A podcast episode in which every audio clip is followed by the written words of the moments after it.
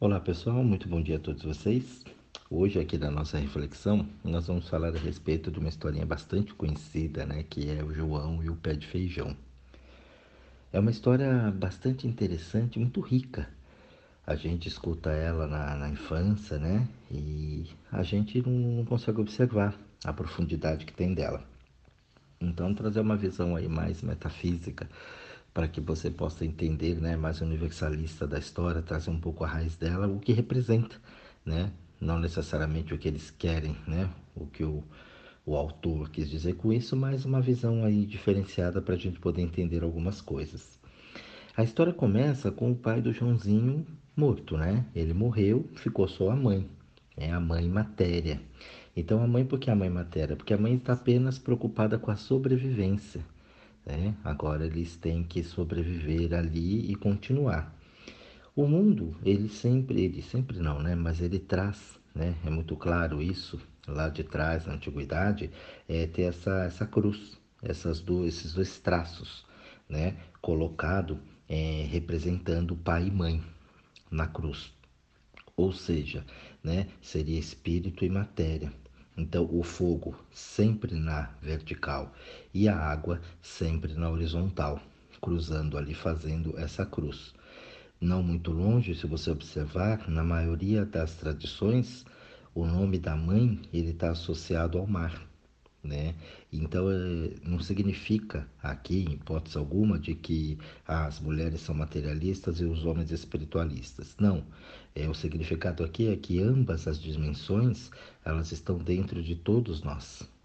E o João, né, tem isso aí que a gente chama de essência.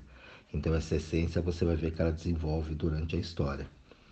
Como é que a história começa? A história começa com, né, o pai dele morreu, ficou a mãe e ele e eles têm uma vaca, né? Essa vaquinha fica lá para sobrevivência deles.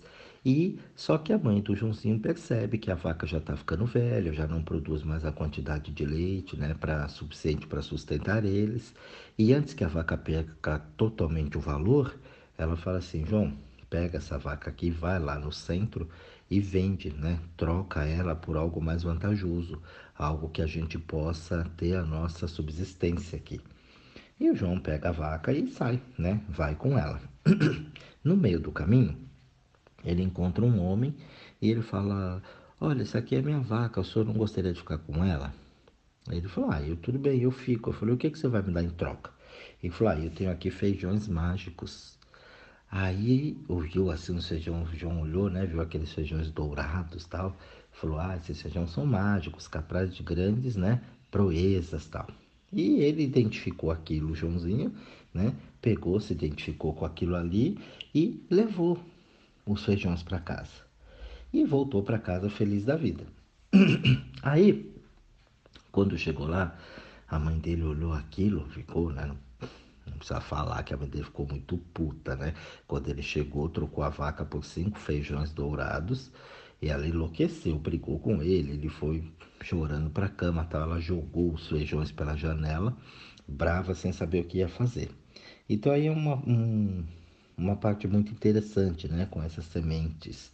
Né? Essas sementes, é, Platão falava na, nas obras dele que as sementes douradas, né, ele cita isso, são reminiscências. Então, as reminiscências é, é essa nossa essência, o que, que a gente vai fazer com ela. Né?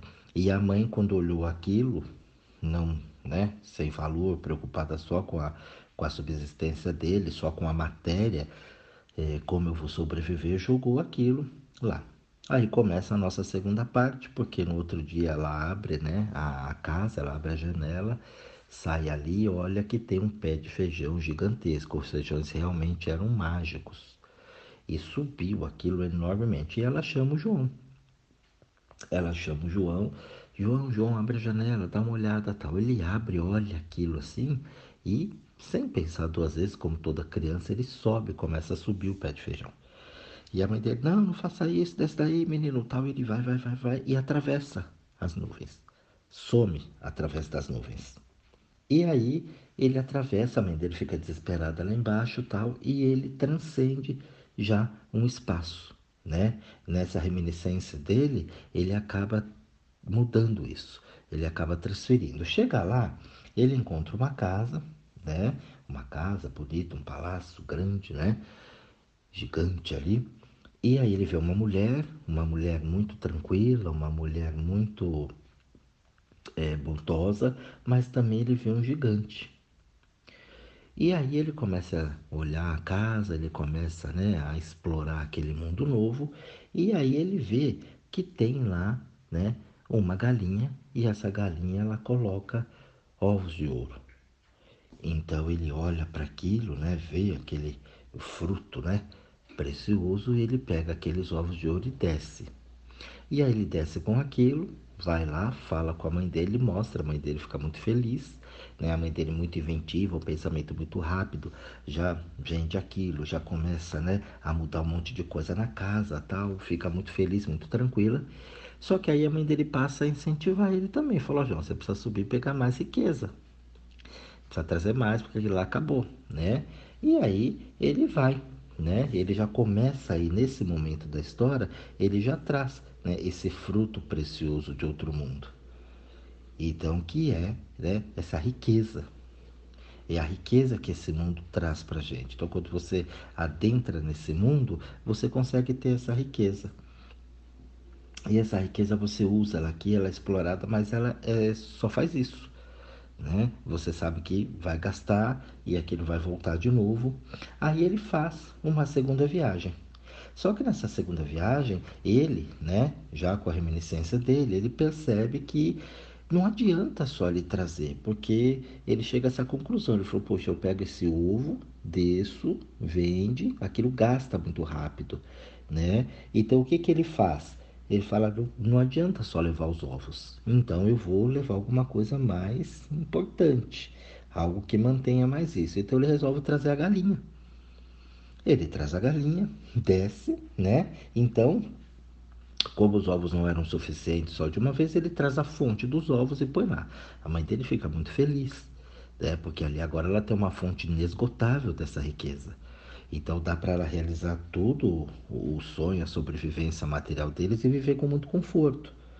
Então, é, ele percebe aquilo, mas dentro dele tem alguma coisa que não basta só ter a galinha ali, não basta ter só aquela riqueza infinitamente, né? Precisa de algo mais.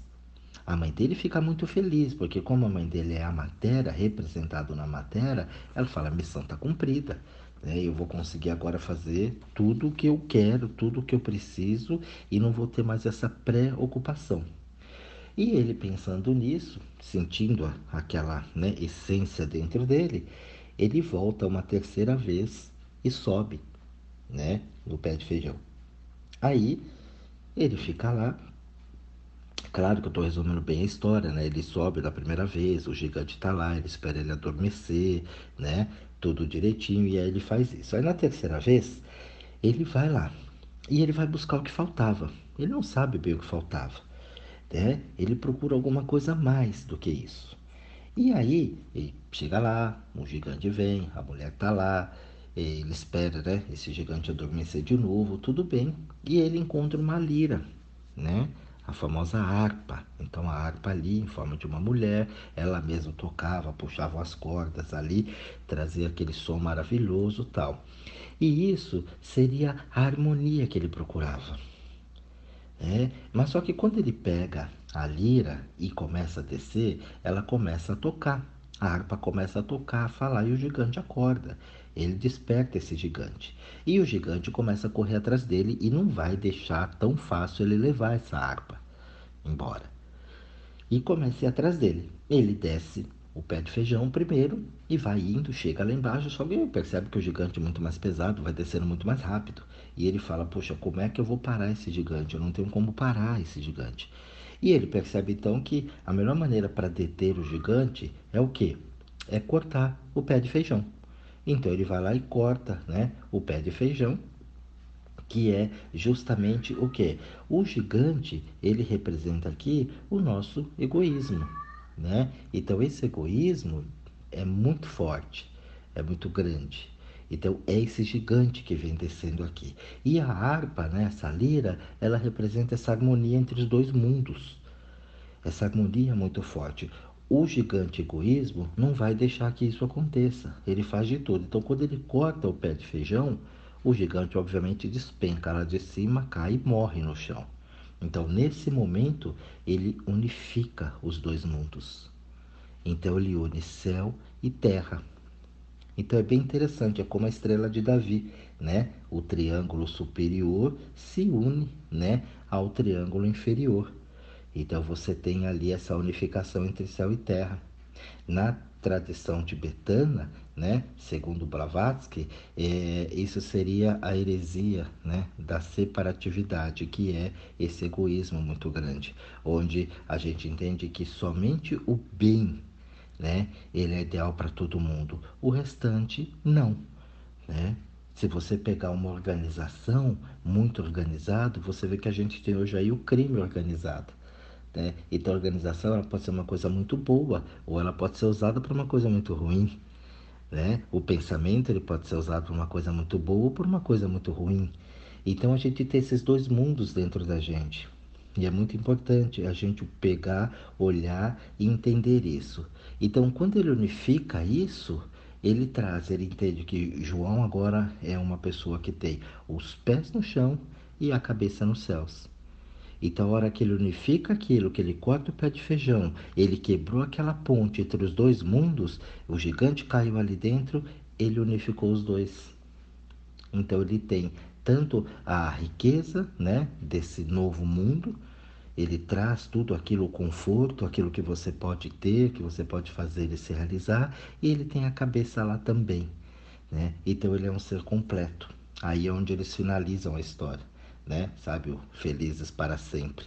Né? Então ele traz aquilo ali. Então, através dele, os valores desse céu, né? Veio do céu para a terra. Ele passa a ser uma espécie de pontífice, um homem completo, né? Ele harmoniza esses dois mundos. Então é uma história, né, curtinha, mas é uma história muito legal de você estar tá pensando e estar tá avaliando né, na nossa existência. Quantas vezes a gente é, fica bloqueado por esse gigante, né, o egoísmo. Então a gente tem um ego muito grande. Muitas vezes eu acho que essa riqueza, ela vai, né, a galinha dos ovos de ouro minha aqui, ela vai fazer tudo que eu preciso. E não vai. Né? Mas não é importante a galinha? Sim, a galinha é muito importante, mas a lida também é muito importante. Se eu consigo casar a harmonia né, dentro desses valores, eu tenho um ser humano completo. Então, nem sempre eu vou poder te ajudar com os valores que o mundo traz. E muitas vezes esse valor ele vai estar representado em formas de atitudes. E é ali que as pessoas põem o pé pelas mãos. Muitas vezes a pessoa acha que ela precisa ter dinheiro para ela poder ser feliz, quando é o contrário. Ela só vai ser feliz quando ela tiver dinheiro, ou eu só vou ter dinheiro quando eu for feliz. Né? Então a gente vai invertendo esses papéis. E aí você fica em busca, né, sempre de uma riqueza. É como se o João fosse toda vez lá nessa viagem perigosa buscar esses ovos e se arriscando. Então a gente precisa tomar muito cuidado com isso porque as sementes lá atrás, que eram né, os feijões dourados, os feijões mágicos, ele sempre vai trazer dentro dessa semente aquilo que você já caminhou na sua vida. Você não está sempre ali na ponta né, da estrada. Você vai estar tá sempre juntando experiências daquilo que você viveu. E a partir do momento de tudo aquilo que você viveu, aquilo vai ser importante para você. Nem sempre, ou praticamente nunca, né? Acredito eu, isso vai importar para os outros, porque as minhas experiências são minhas, né? Ela não muda nada a vida de vocês e a experiência de vocês não muda a minha. O que eu posso ter é uma referência, um conhecimento através disso, mas isso não faz a minha vida ser melhor ou pior, o que você viveu ou não, o que você acha ou não. Então essa relação, ela da história do João e o pé de feijão, ela é muito única né? E isso é a minha visão, né? Olhando isso aqui dentro. Ela é muito eu. É o seu lado material, o seu lado espiritual único, né? Cada um tem o seu. Então cada um vai saber o que são, né? Os ovos, é, o que é a galinha que traz esses ovos, o que é essa harmonia dessa harpa, Né? Isso depende, vai ser muito relativo para cada um. Então esse texto é para você parar um pouquinho, analisar, né? olhar, existem várias versões né, dele e você vai poder pesquisar, conhecer. Eu acho que todo mundo aí já, já deve ter ouvido né, é, essa historinha, o falado, o contato, né?